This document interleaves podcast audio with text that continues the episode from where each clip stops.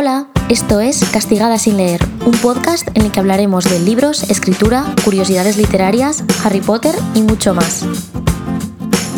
Bueno, pues ya estamos aquí con un nuevo episodio del podcast. En este caso traigo el episodio del Club de Lectura. Durante todo este mes ya sabéis que hemos estado leyendo dos libros. Por un lado tenemos el del Príncipe del Sol y por otro el de Una corte de rosas y espinas. Bueno, pues este de aquí ya lo habéis visto por el título. Se trata del episodio del Príncipe del Sol y estoy muy muy contenta porque en el episodio de hoy vamos a contar con la autora, con Claudia Ramírez, con Clau y además es que es un momento muy especial para ella y desde aquí la quiero felicitar porque acaba de llegar al medio millón de seguidores en su canal de YouTube, que si no lo conocéis espero que sí, seguro que sí, pero tenéis que ir a chequearlo. Se llama Cloud Reads Books, así que ya sabéis, muchísimas felicidades Clau desde aquí y hoy vamos a hablar de El Príncipe del Sol, que ha sido el libro más votado del mes y que además tiene una segunda parte que es La ladrona de la luna y ya están los dos a la venta en México y en muchos más países de Latinoamérica. Aquí en España por ahora tenemos el primero, pero espero que muy pronto llegue el segundo.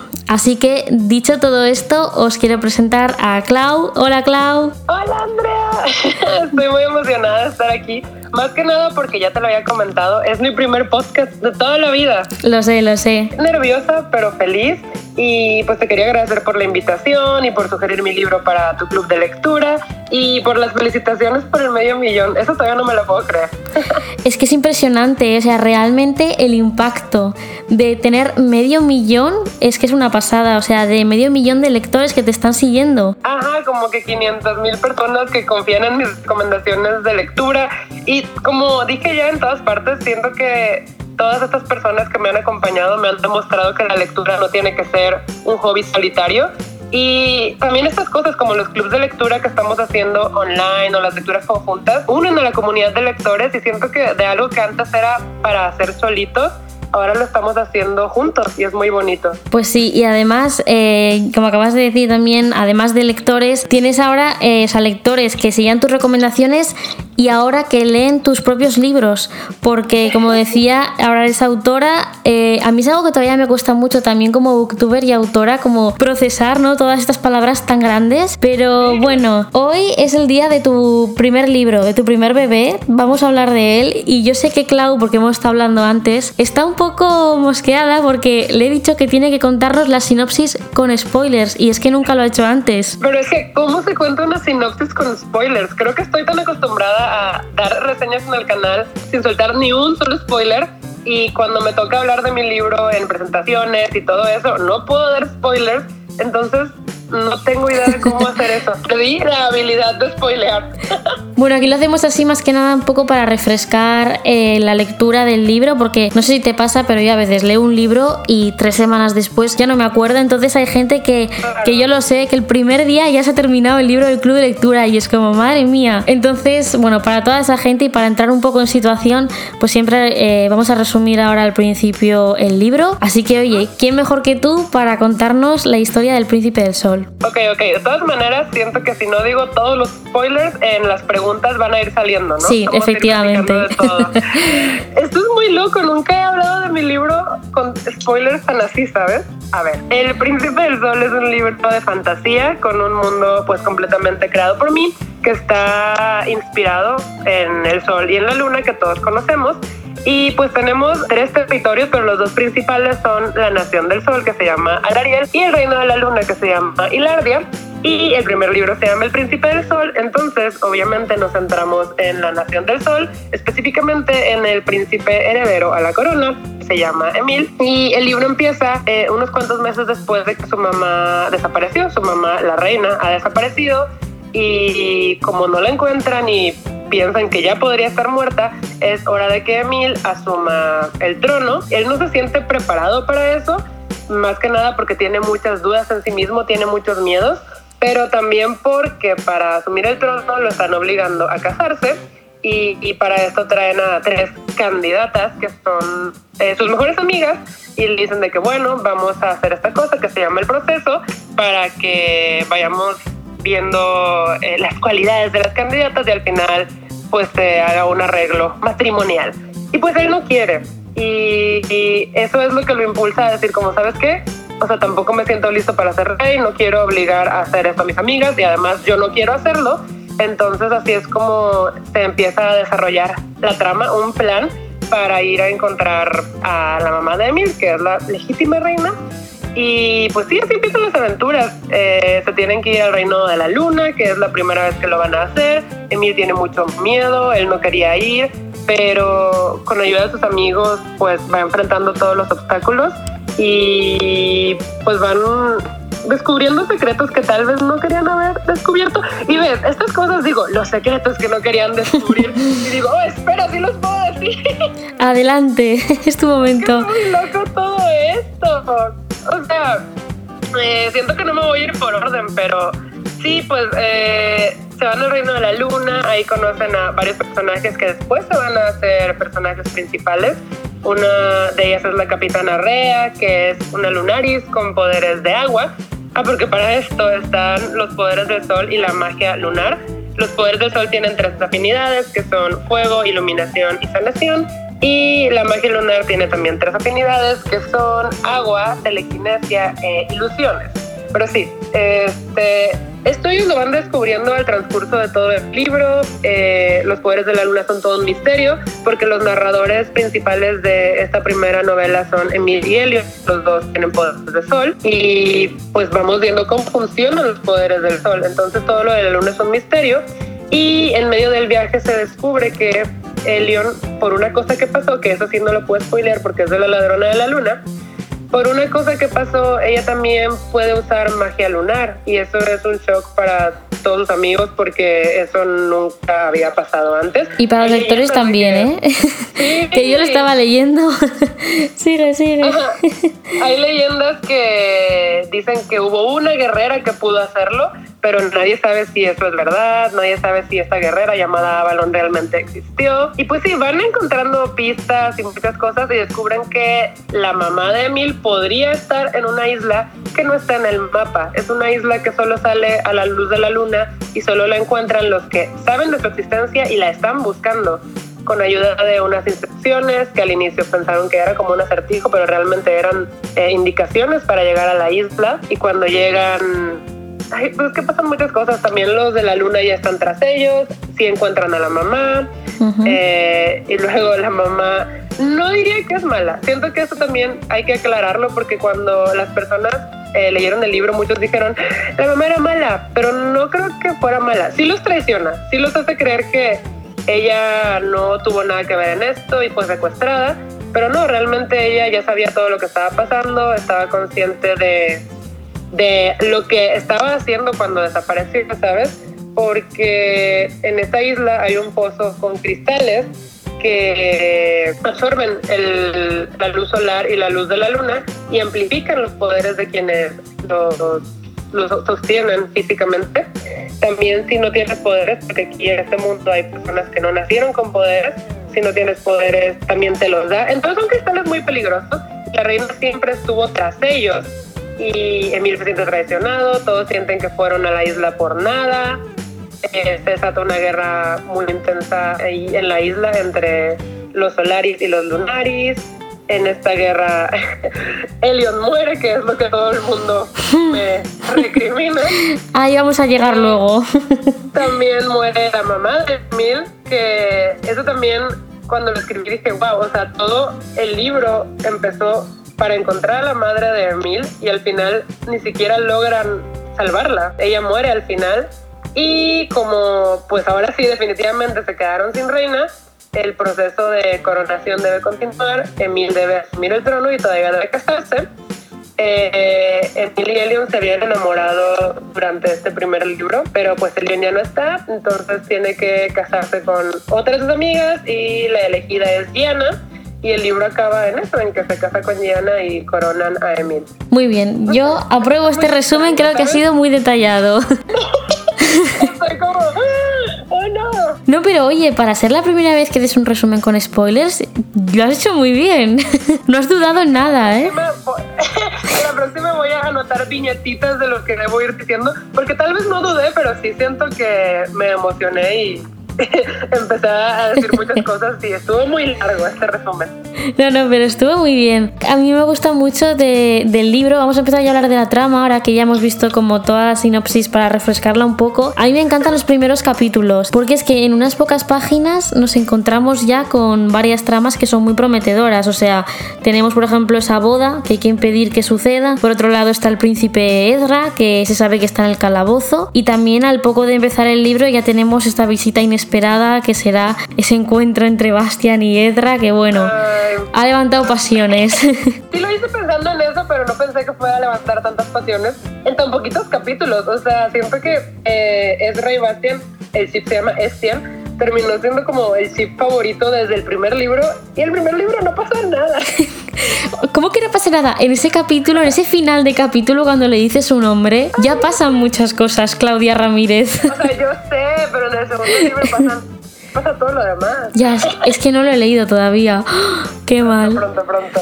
Mira, pues vamos a empezar con un audio, ¿vale? Que precisamente tiene una pregunta que me parece muy, muy interesante. Vamos a escucharlo, ¿vale? Sí, qué emoción. Hola, soy Marina y quería decir que algo que me ha gustado mucho del Príncipe del Sol es la manera rápida y sencilla en la que conseguimos sumergirnos en el mundo en el que ocurren todos los hechos y cómo conocemos a los personajes, porque muy rápido conseguimos conocerlos, saber cuáles son sus miedos, cuáles son sus sueños y así. Quería preguntar a la autora cuál fue la chispa que hizo que este libro naciera, qué fue lo primero que se le ocurrió. Puede ser un personaje, una escena, un concepto, no sé, cualquier cosa. Ahí lo tienes. ¡Ay, qué emoción! Pues eh, este libro nació hace ya muchos años cuando yo todavía estaba en la universidad que fue hace mucho tiempo, de verdad. No siquiera quiero pensar cuánto tiempo fue, pero fue mucho tiempo. Y pues sí, recuerdo que fue un día en el que la maestra no había llegado a clases. Yo estaba en un laboratorio porque estudié diseño industrial y teníamos bastantes clases prácticas. Y me acuerdo que todo el mundo estaba o yéndose del salón, saliéndose, platicando pero yo estaba escribiendo y dibujando porque siempre me ha gustado dibujar. En ese momento no sé en qué estaba pensando, pero me acuerdo que estaba dibujando un sol y una luna y eh, dibujé personajes como inspirado uno en el sol y el otro personaje en la luna y no eran exactamente Emil y Elion, pero ahí fue cuando dije de, oye, eh, me gustaría leer, primero dije leer, leer una historia eh, con personajes así del sol y de la luna y me acuerdo que busqué, de todas maneras, en esa época todavía no conocía Goodreads, creo que todavía no existía Booktube o tal vez apenas estaba empezando. Entonces realmente no encontré nada y yo dije, bueno, si no existe esta historia que quiero leer, pues la voy a escribir. Y así nació en la universidad. Y me acuerdo que los primeros personajes que creé fueron Emil y Elion. No tenían nombre, pero sí estaban bastante claros en mi cabeza y desde ahí les agarré mucho, mucho, mucho cariño. Y la primera escena que escribí de ellos dos fue justo cuando Elion le muestra sus poderes de luna a Emil. Obviamente la mm. escena cambió bastante con los años, porque en un inicio no sabía que Leon iba a tener estos poderes ocultos y todo eso, pero esa fue la escena, la primera escena que escribí. Recuerdo mucho que cuando ya después, varios años después, dije, ok, me voy a sentar a escribir bien, bien todo esto. La escena con la que partí fue esa. Ya después, cuando llegamos a este punto, tomé lo que ya había escrito y lo tuve que modificar para que quedara con todo lo que ya había avanzado y con la trama eh, de la forma en la que la había desarrollado. Pero sí, creo que básicamente eso fue lo primero. Los nombres vinieron muchos años después. Oye, yo no sabía que esto venía hace tantos años. Sí, no lo sabía de verdad. Cuando recién lo concebí, ni siquiera lo pensé tanto como una fantasía. Para mí iba a ser una historia de romance con mucho drama. O sea, sí, iba a tener... Vaya, no ha habido nada de drama en este libro, ¿eh, Clau? Pero creo que lo principal que yo quería era que fuera un romance, porque en ese tiempo yo estaba obsesionada con leer romances. Y después mis gustos fueron cambiando, mi género favorito siempre ha sido la fantasía, pero en ese tiempo estaba obsesionada con las novelas de romance y lo había concebido más como puro romance. ¡Uh! Pero no, fue cambiando y el aspecto principal se volvió la fantasía, que es lo que siempre me ha gustado. Mira, ahora que hablamos de esto y el tema fantasía, cuando estaba leyendo el libro de una corte de rosas y espinas, me pasó que me hizo mucha gracia, que no sé si lo has leído o no sé si en tu versión del libro... No sé si en tu versión del libro también es así, pero en la mía, al final de todo, o sea, cuando termina la historia, te viene una guía de cómo pronunciar los nombres de los personajes. Y es como ¿Ahora? En plan, ¿ahora que ya lo he leído? Al final, cuando ya me hice la idea, sí, sí viene, ajá, porque a Feire, ya ves que lo escribe Feire, pero se pronuncia Feira, sí, lo sé.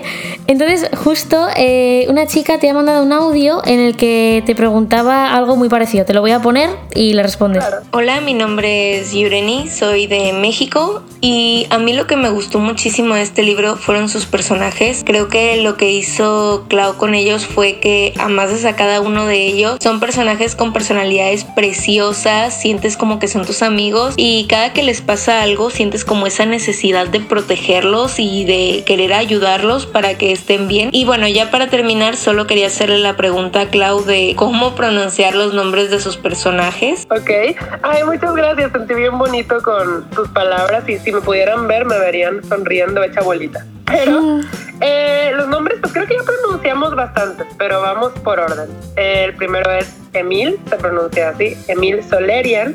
Luego tenemos a Elion Valinci. Luego tenemos a Gianna Lloyd, Gabriel Lloyd, Mila Tariel, Ezra Solerian. Bastian, que en el primer libro no he dicho el apellido, así que no lo voy a decir. Mm, Bastian, ¿qué otro nombre quisieron saber? Rea. No sé, creo que son los principales. La reina es Virian. Pero sí, yo creo que con los principales basta. o sea, ¿cómo, cómo has dicho Ezra? Ezra, Ezra. ¿cómo lo decías? No sé, Ezra. Pues creo que eso, no sé, Ezra. ¿Y, Pues sí, ¿Y Rea? Rea. Para mí era Ria. También muchos le dicen Ría, pero es Rea. vale. Oye, si lo dice la jefa. Oye, pero igual no me importa. O sea, si lo dicen mal, pues eh, sí, son nombres extraños, yo lo sé. ya, es que a veces es complicado. Bueno, mm, por lo menos no lo pusiste al final de todo del libro. Ya para el tercer libro va a empezar así. Bueno, después de tres libros, aquí hay una guía. Pero al final de todo. Mira, vamos a escuchar eh, un par de audios seguidos también sobre, sobre el tema de personajes, ¿vale? A ver qué te parecen. Sí. Ok. Hola, soy What About a Book, Víctor, y en mi caso he leído El Príncipe del Sol. Creo que el fuerte de la novela son sus personajes, porque la trama, aunque es interesante, no deja de ser un viaje donde los vemos crecer. Que tengan diferentes poderes creo que hace que se les diferencie entre sí y ver que cada uno aporta algo diferente al equipo. Y para terminar, soy el único que sipea fuertemente a Ezra con Bastián, le he puesto 4 estrellas sobre 5. Hola, soy María de Almería, España y venía a hablar del Príncipe del Sol y qué decir, el libro es una maravilla, el mundo en donde te meten es maravilloso, o sea, te engancha de principio a fin, los personajes son entrañables, súper monos, o sea, te encariñas con ellos súper fácil. De los cinco me encantan todos, no me puedo decantar, pero siendo sincera, mm, creo que mi favorito es Emil, no solo porque sea el protagonista, sino porque pues en general, o sea, el que tiene, no sé, me encanta. Es esperando la segunda parte, o sea, se lo recomiendo a la gente que le encante la fantasía. Ay, yo también ya quiero que la segunda parte llegue a España. Jo, es que escuchando este audio me dio mucha ternura porque a mí también, eh, bueno, estoy totalmente de acuerdo con lo de Emil, que al principio es como un bebecito y luego evoluciona un montón. Además es que algo que me gusta mucho de este personaje es esa determinación que tiene ya desde, desde el principio de que cada una de las tres mujeres, de sus tres amigas, se tiene que casar con quien quiera y como que le da puro que, que se casen con él. Simplemente, o sea, entre comillas, simplemente porque lo diga la historia y la tradición. Eso me gusta mucho de él. Ay, yo lo quiero mucho y estoy muy orgullosa de él. Siento que ya tenía planeado su arco, o sea, yo sabía dónde iba a empezar y dónde iba a terminar en el libro 1. Pero aún así me sorprendió y terminé muy orgullosa de él. No sé, es bien bonito cuando los personajes tienen como su propia alma, su propia esencia Ujú. y ellos mismos van guiando la historia también. Eso pasa con los míos y Emil sí, o sea, yo terminé siendo una madre orgullosa. ¿Tú dirías que es tu personaje favorito o eso no se puede elegir? Porque a mí me pasa que a veces no puedo elegir. Yo no puedo elegir, creo que tal vez sí es al que le tengo más cariño, pero decir así favorito no creo, no puedo elegir. Es muy difícil para mí porque a todos, o sea, siento que ningún personaje es 100% yo, ni mucho menos, pero siento que a todos les puso una parte muy importante y esencial de mí. Te digo, no, no creo que ninguno se parezca a mí, pero alguno tiene mis miedos, otro tiene mis anhelos, otro tiene mis sueños. Entonces, no sé, todos son muy importantes y especiales para mí. Y con lo del primer audio que me pusiste, yo sí, o sea, sí fue a propósito esto de que fuera un libro más de personajes que de trama. Creo que el segundo ya se complementa más, pero yo en general como lectora siempre he sido una lectora más de personajes. A mí lo que me mueve en una historia son los personajes, no tanto la trama. Para mí es más importante que un libro tenga personajes con los que pues tal vez me pueda identificar o los que me puedan hacer sentir, los que hagan que me encariñe con ellos. No sé, personajes que se sientan reales. Y por eso quise trasladar eso a mi propia historia, porque si yo soy una lectora de personajes, quería que los personajes de mi libro también inspiraran esas cosas en el lector. De todas maneras, yo creo que la trama es importante. Para el segundo libro ya está más balanceado pero sí, eh, le eché todas, todas, todas mis ganas en esos personajes. Otro de los personajes que también ha revolucionado a todo el mundo es Elion. Mucha gente se ha identificado con este personaje y vamos a escuchar un audio que nos lo cuenta más de cerca. Hola, soy Meli y soy argentina y quería hablar de una sola cosa cortita y es que me siento 100% identificado con el personaje de Elion. Nunca me había sentido tan, pero tan identificada. Soy, yo, yo leía y decía, soy yo, soy, estoy apareciendo en un libro de Clau. No puedo terminar como terminó. Nunca lloré con la muerte de un personaje, nunca. Salvo con la de Elion porque sentía que estaba muriendo yo. ¿Se entiende? Eh, y, no, yo tengo mis teorías. Para mí, para mí, Clau quiere demasiado ese personaje como para que termine así. Eh, pues siento bien bonito cuando hablan así de cualquiera de mis personajes. Y de verdad me, me encanta que se puedan sentir identificados con ellos. Eh, y esto de Elion me sacó una sonrisa enorme. Yo siento que Elion nos representa en muchos aspectos. Por ejemplo, en mi caso personal, ella es como la representación de mis sueños y de lo que yo quisiera hacer, de lo que yo quería hacer cuando era más chiquita, porque yo era una persona muy introvertida, eh, que tenía mucho miedo de hacer muchas cosas, y Leon es todo eso que yo quería hacer, entonces quise plasmar eh, eso en un personaje y así nació Elion Bebé, que la amo muchísimo. Por eso me pone muy feliz que mucha gente también la ame y que se hayan sentido identificados con ella. Ay, pues sí, terminó muy triste su historia y también terminó de una forma muy abrupta. Sí. Pero todo fue por una razón. O sea, no soy de las que mata personajes solo para hacer sufrir al lector, que claro que me gusta hacer sufrir al lector. Ha quedado grabado, lo habéis escuchado todos, ¿verdad? Vale. No, no, Pero eh, todo fue por una razón. O sea, siento que si no pasaba eso, no iba a poder continuar toda la historia como la tenía planeada, porque algo que ya he dicho en mis presentaciones, pero creo que en internet no lo he dicho, es que a mí cuando se me ocurrió esta historia, eh, yo tenía más claro lo que tenía que pasar en La Ladrona de la Luna y El Príncipe del Sol iban a ser como puros recuerdos. O sea, la mm. historia iba a empezar en La Ladrona de la Luna y El Príncipe del Sol iban a ser recuerdos, pero cuando ya quise sentarme a escribir, me di cuenta de que no estaba funcionando porque con los recuerdos eh, la gente no se iba a sentir tan encariñada con esos personajes, no iba a saber por todo lo que habían pasado. Y así fue como dije, ok, tengo que escribir primero lo que pasó antes de lo que yo quería escribir al inicio, que era la ladrona de la luna. Entonces estaba todo planeado, siempre estuvo planeado y siempre fue ese el destino de Elion. Oye, esto no lo sabía tampoco. Estoy aprendiendo muchas cosas. Me lo habías guardado este secreto. bueno, pues hemos hablado de Elion y ahora eh, vamos a hablar otra vez, ya lo hemos mencionado antes, de Edra. Tenemos un audio con el que yo estoy muy, muy de acuerdo. Vamos allá. El Príncipe del Sol es un libro que me ha gustado muchísimo. El final me ha impactado. Em, espero que Elion siga viva y que Claudia nos haya, pues, como intentado engañar aunque lo dudo bastante, la verdad. Y nada, quería resaltar el personaje de, mm, al personaje de Ezra, porque me gusta muchísimo y espero que en la segunda parte que estoy deseando leer tenga muchísima más importancia. Sí, en la segunda parte Ezra es narrador recurrente y también Bastian es narrador recurrente. Entonces, oh, ¿qué pasará? entonces ya pues van a saber mucho más de él, sus motivaciones, también de Bastian vamos a aprender también pues de los poderes de la luna, porque ahora sí tenemos a un Lunaris narrándonos desde su perspectiva, ¿verdad? Y, pues sí, sí es mucho más importante Ezra. Y en el tercer libro también es aún más importante. Siento que por lo mismo que ya te acabo de decir eh, anteriormente, de que La ladrona de la luna era el libro que yo iba a tener como primer libro y los demás iban a ser recuerdos, Ezra por eso como que no tiene tanta participación porque su participación real empieza en La ladrona de la luna, que iba a ser según yo el primer libro, pero al final no fue así. Y yo decía de que ay, mis protagonistas son realmente eh, Emil, Ezra y Elion, pero pareciera que son Emil y Elion porque en el primero Ezra ni siquiera es narrador. Pero sí, sí va a tener mucha más importancia después. Bueno, pues habrá que leerlo. Qué pena tan grande. No, no, yo solamente por esto. Mira, yo eh, me comprometo esta semana que viene a leerlo. ¿Qué te parece? Por favor, sí, yo quiero que me digas tu opinión. Es muy importante para mí. Además me hace mucha ilusión porque no sé si te acuerdas de que este libro me lo firmaste cuando coincidimos por casualidad en Londres, ¿te acuerdas? Es que sí, fue por casualidad. Espera, ¿cuándo vas a estar en Londres y tú estas fechas por? Y yo...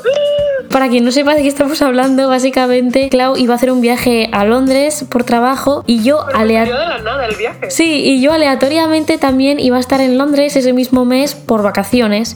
Entonces yo vi que ella decía cosas de Londres y, o al revés y hablamos y nos dimos cuenta de que coincidíamos como un día y medio o algo así. Y claro, mmm, pensar lo especial que es para nosotras que nos habíamos visto solamente una vez en la Feria del Libro de Buenos Aires y ahora coincidíamos aquí en Europa. O sea... Fue muy bonito. Sí, sí que lo fue. A Londres fue mucho más especial porque nos pudimos ver.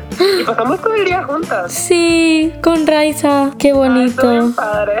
Ya, lo echo de menos esos momentos. Yo también, yo también. Mira, hablando de momentos, eh, te quiero poner otro audio que también me parece muy especial y es que nos cuenta uno de sus momentos favoritos de la novela. ¿Vale? A ver okay. qué te parece. Hola, me llamo Maire, soy de Elche y tengo que decir que no suelo leer libros de este estilo, pero decidí darle una oportunidad a este y no me arrepiento para nada porque lo he disfrutado mucho, me ha mantenido en tensión prácticamente durante todo el libro y mi momento favorito es cuando Elion y Emil se besan porque me encantan las historias de amor y estaba esperando ese momento prácticamente desde el principio del libro. Ay, a mí también me gustó mucho ese beso, me gustó mucho escribirlo además. Siento que fue un momento muy especial y también como, o sea, muy lleno de sentimientos, pero también como de inocencia. No sé, me gustó mucho sí. escribir ese beso y el momento estaba muy bonito. No sé, como que todo se dio perfectamente para eso. Y yo quería que se besaran desde antes, desde que Elion le revela a Emil lo de sus poderes. Lo de los poderes. Pero, ah. pero no, no quedaba. Siento que en ese momento había que darle importancia a otras cosas. Yo estoy aprendiendo tantas cosas con este episodio. Siento que ya hemos hablado mucho de nuestros libros y aún así no lo sabemos todo. Sí, es como, exacto, es como que entre nosotras nos contamos muchas cosas, pero ¿Sí? siempre hay más. ¿Saben todo lo que Andrea me ha contado de Proyecto Dragón? ¡Oh! Es verdad. Uy. Muchas cosas, ¿eh? Te he hecho spoil, de hecho, te he hecho una sinopsis con spoilers como la que tú has hecho antes. ¿Te acuerdas que me echaste la bronca por contarte el final? Dije, pero ¿por qué me contaste el final? Porque te lo tenía que explicar para que tuviera sentido.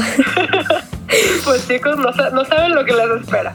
Ay, qué ilusión. Mira, otro audio que también me ha gustado mucho y que había seleccionado es este de aquí. Primero te lo voy a poner y después te, te voy a hacer una pregunta. Hola, mi nombre es Nayel Uguña y soy de Ecuador, Latinoamérica. Y quiero decir que hasta ahorita El Príncipe del Sol se ha convertido en mi libro favorito de fantasía porque logré imaginarme de cierta manera el universo que creó Clau para estos, este libro y me encantó, me encantó la creatividad que utilizan los personajes. Es un grupo sumamente variado que puedes comunicarte con cualquiera, especialmente Mirla que pertenece a la comunidad, entonces me, me, me, me gustó muchísimo. Igual, Emil, Emil es un personaje que nota, se nota mucho el avance que tuvo durante la historia y el final, el final, el final fue todo lo, lo desastroso, o sea, y al final se me sorprendió mucho que la predicción de aquella señora que encontraron en el mercado se haya cumplido, porque te sorprende. Bueno, la verdad es que cuando escuché este audio me hizo mucha ilusión escuchar que se había convertido en su, en su libro favorito y justo dije, aquí le tengo que preguntar a Clau qué se siente cuando alguien te dice que tu libro es su libro favorito. Es súper loco, es una sensación muy difícil de describir, pero eh, digo, por lo mismo de que yo soy lectora, sé que cuando digo libro favorito lo digo muy en serio y es un título que no se lo gana cualquier libro Entonces, eh, sí se siente súper bonito, es, es increíble y a veces no me lo termino de creer, ¿sabes? No sé, yo estoy muy orgullosa de lo que escribí, pero aún así siempre están las dudas y las inseguridades. Entonces cuando vienen los lectores y me dicen todo lo que les gustó, me hablan de los personajes y me dicen que pues mi libro se ha convertido en su favorito, bueno, uno de sus favoritos, para mí lo es todo y son palabras que siempre me impulsan como a seguir y a darme cuenta de que pues lo que hago sí vale la pena. Yo digo que todo lo que hacemos, eh, todos en general, es importante, pero los mensajitos así son los que me lo demuestran y pues no sé, estoy muy agradecida, no doy nada de esto por sentado, entonces eh, estoy muy agradecida y son mensajes que me impulsan a seguir y hacen que no me rinda con esto, que siempre ha sido mi sueño escribir. Pues es que mm, de verdad te digo que he recibido muchísimos de este estilo, te voy a poner ahora, ahora uno de Luisa que también me ha gustado mucho y después vamos a escuchar dos más sobre el mundo que has creado en tu libro, ¿vale? Claro. Hola Andrea, soy Luisa Pardo de Cárdenas, Tabasco, México y leí El Príncipe del Sol y ¿qué quieres que te diga? Amo con mucho, mucho a Claudia y la verdad que es ahora sí que una gran autora para mí, a pesar de que es su primer libro, la verdad yo la admiro mucho con toda la dedicación que le ha metido a esta gran historia. Me ha Hola, mi nombre es Carla, soy de Temuco de Chile y vengo a hablar sobre El Príncipe del Sol. A mí personalmente ese libro me encantó, lo encuentro una maravilla y el final me rompió el corazón. Realmente ese libro superó todas mis expectativas y amo el mundo del Príncipe del Sol. Y soy Lunaris. Hola Andrea, mi nombre es Luciana, soy de Buenos Aires, Argentina y el libro me encantó. Me tuvo atrapada de principio a fin. Lo que más me gusta son los personajes, creo que lo hacen único. Emil lo quiero y lo adoro con todo mi corazón, es la cosita más preciosa que existe en este mundo, él y sus amigos, todo. Eh, León es genial, me encanta el mundo, cómo fue construido, me gusta mucho los lunaris, sus poderes y que tengan lobos. Me encanta que sean amigos de lobos. Un saludo. Pues ahí los tienes. Ay, no, es que todos los audios que me pones me hacen sonreír. Creo que, eh, o sea, no me esperaba tanto amor y tanto cariño. Entonces estoy overwhelmed, estoy abrumada. Pero muchas gracias a todos por sus palabras. De verdad significa muchísimo para mí saber que les gustó este mundo que creé. Porque sí, o sea, los personajes, el mundo, la historia, todo viene desde lo más profundo de mi ser y de mi corazón. Entonces es como cuando una persona escribe algo y lo lanza al mundo, es una forma de exponerse, ¿no? Entonces estoy exponiéndome a mí, a, lo que soy, a lo que siento y a lo que pienso. Obviamente lo de, lo de a lo que pienso es con algunos personajes, hay otros personajes que pues, no reflejan nada mis pensamientos, pero sí, más que nada me estoy exponiendo ante todos y saber que pues sí les está gustando y está resonando la historia y también los personajes con ustedes, para mí lo es todo. Entonces muchas gracias, de verdad. La verdad es que da gusto eh, escuchar bien que hablan del libro. A mí ya sabes que me ha encantado, que por cierto yo no he dado mi opinión, pero bueno, ya la sabías. A mí el libro me ha gustado mucho, yo lo leí hace ya tiempo. He aprovechado ahora para releerlo con la excusa del club de lectura, o sea que estoy muy contenta porque así lo tengo todo como fresco para leer ahora La ladrona de la luna. Ahora es el momento, ya hemos hablado del libro, de que te haga la pregunta, la típica pregunta de futuros proyectos, qué tienes ahora entre manos, qué nos puedes contar, si se puede. Sí, sí, pues justo ahora estoy escribiendo la tercera parte. Yo creo que ya estoy por terminarla. Estoy muy emocionada porque ya conozcan todo lo que se viene preparado. Y les digo, algunos no han leído La ladrona de la luna, pero sí, esta va a ser una trilogía. Y esta tercera parte se viene bastante fuerte, entonces espero que les guste. Ahorita tengo toda mi energía como centrada en eso, pero en futuros proyectos también ya estoy planeando más cosas. De hecho, no sé si Mm, pronto, pero estoy planeando una historia con Raiza, un libro en conjunto con Raiza. Y ya tenemos a los personajes principales, también nos emociona mucho empezar a escribirlo, pero todavía no empezamos. Y en cuanto a YouTube, pues tengo bastantes ideas también para el canal en sí siento que acabamos de entrar a una nueva etapa muy importante. Pues sí, tengo muchas nuevas ideas para el canal que también ya quiero empezar a ejecutar. Desde luego que sí, pues nada, ya para terminar este último audio que he seleccionado, tiene una última pregunta, así que vamos allá a ponerlo y con esto vamos a ir cerrando el episodio. Hola Clau, soy Paula y vivo en París. Pues quería saber si durante el confinamiento has tenido tiempo de, de, escribir la tercera parte del Príncipe del Sol y si durante la cuarentena te has podido concentrar o ha sido bastante complicado. Un saludo. Bueno, esto más o menos ya lo, ya lo contestaste, el tema de escribir, pero ¿qué tal ha ido la concentración a la hora de escribir durante la cuarentena? Justo, justo lo que te había comentado, siento que la concentración y la inspiración en sí no han venido tan fácil. Yo pensé que, o sea, cuando recién empezó la cuarentena, primero que nada no sabía que iba a ser por tanto tiempo, pero yo decía de que, bueno, tengo tampoco. que aprovechar estos días, ajá, pero yo decía, tengo que aprovechar estos días para escribir, tengo que aprovechar, pero no sé, como que me empezaba a pesar mucho todo esto, la sola idea de no ser lo suficientemente productiva me estresaba y siento que eso hacía que hasta me doliera el cuerpo físicamente. Los primeros días fueron muy difíciles para mí porque no me podía concentrar en escribir y cada vez que lo intentaba lo que salía no me gustaba y no me sentía productiva y eso hacía que me estresara y eso hacía que en las mañanas batallara para levantarme. Entonces, no ha sido fácil. Yo creo que con el paso del tiempo he como aprendido a vivir así, me he acostumbrado y ya he podido retomar mi ritmo de escritura y pues sí, estas últimas semanas he estado escribiendo a diario, pero al inicio me costó mucho concentrarme. Siento que pues esto es algo que nunca había pasado, o sea, en mi vida, ¿verdad? Y en la vida de, de las personas.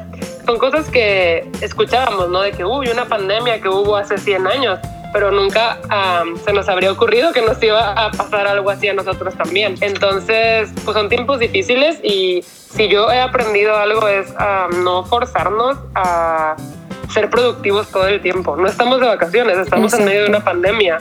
Entonces, que cada quien la lleve como mejor sea para su salud física y mental. Pues muy importante lo que estás diciendo y de hecho era algo que justamente comentaba en uno de los episodios de este podcast que si no lo habéis escuchado tenéis que oír que son creo que 10 lecciones que he aprendido del confinamiento y una de ellas es precisamente esa, ¿no? El tema de la autoexigencia, la necesidad que muchas veces nos imponemos nosotros mismos de ser productivos y es que a veces hay que, hay que parar, hay que descansar porque a veces la productividad viene de, estar bien descansado. Es algo que a mí siempre me han dicho lo típico de duerme bien antes de un examen tal y siempre va, no sé qué, pero realmente es, es cierto. Muy importante y a mí me costó mucho entenderlo. Pues eso, desde aquí os queremos mandar muchos ánimos. Ya queda menos, lo estamos haciendo bien, pero todavía falta hacer una llamada a la responsabilidad individual de cada uno, pues de tener cuidado, de no relajarse, de seguir todas las indicaciones y pues de quedarse en casa dentro de lo que cabe lo máximo posible. Aquí en España ya en muchos lugares ya se puede salir, depende del lugar, se puede salir más o menos a las terrazas, en algunos sitios no, pero bueno, eso, que os podéis quedar en casa escuchando este podcast, que está ya... Mucho.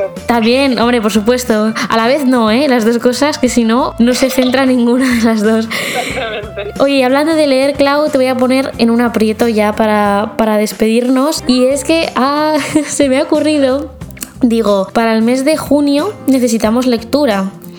Entonces digo, pues mira, te voy a preguntar, tú que no sueles recomendar libros, que nos recomiendes eh, una lectura, alguna que te haya gustado mucho, que esté disponible en español y que no sea la nueva novela de los Juegos del Hambre, que esa ya la ha dicho bastante gente, la ha propuesto. Así que Ay, tu propuesta, van a elegir esa. bueno, no se sabe. Leer. Bueno, pero la segunda más votada, o sea, la segunda novela más votada pasa a la semana, o sea, al mes siguiente también. Ok, ok, entonces voten por mi sugerencia porque Venga. eh, creo que no han leído en este club de lectura eh, uno de mis libros favoritos, que es el de Los siete maridos de Evelyn Hugo por Taylor Jenkins Reid. Creo que ya está en español y estábamos Ujú. revisando si estaba en digital y también creo que sí está. Entonces, Sí. es perfecto y está increíble. Creo que les va a gustar muchísimo. A ti también, Andrea. Lo tienes que leer, lo vas a amar. Todos lo van a amar y creo que es un libro que presta para abrir discusiones importantes. Bueno, pues ahí está esa recomendación que meteremos en la votación del mes de junio. Y eso, como os decía, si, si es el segundo libro más votado, no pasa nada porque pasa al mes siguiente y, y ya está. Hasta aquí hemos llegado. Ay, qué emoción, estuvo muy bonito, me gustó mucho estar aquí. Oye, la verdad es que han sido unos 45 minutos más o menos, pero se me han pasado como 5. O sea, no puedo creer que llevemos tanto tiempo. pues sí, hemos tenido también problemas técnicos entre medios, ha cortado la llamada, pero lo hemos conseguido. Hemos llegado aquí hasta el final del episodio. Así que nada, por nuestra parte, muchísimas gracias por haber llegado hasta aquí. Le cedo ahora un ratito a Clau por si se quiere despedir de vosotros. Y como siempre os digo, nos escuchamos todos los martes aquí en Castigada sin leer. Dale, Clau. Creo que este es un aprieto más fuerte. ¿Cómo despido un podcast? No lo sé. Muchas gracias, muchas gracias por escuchar todo esto. Gracias a ti, Andrea, por invitarme. Cuando recibí la invitación me emocioné bastante. Y te digo, estaba muy nerviosa, pero creo que salió bien. Y me dio mucho gusto poder escuchar todos tus audios. Gracias por elegir mi libro y por darle tanto cariño. Y pues sí, sobre todo, gracias por pasar este ratito con nosotras. Estuvo muy bonito. Bueno, pues muchos besos a todos y cuidaros mucho y nos escuchamos el martes que viene. Bien.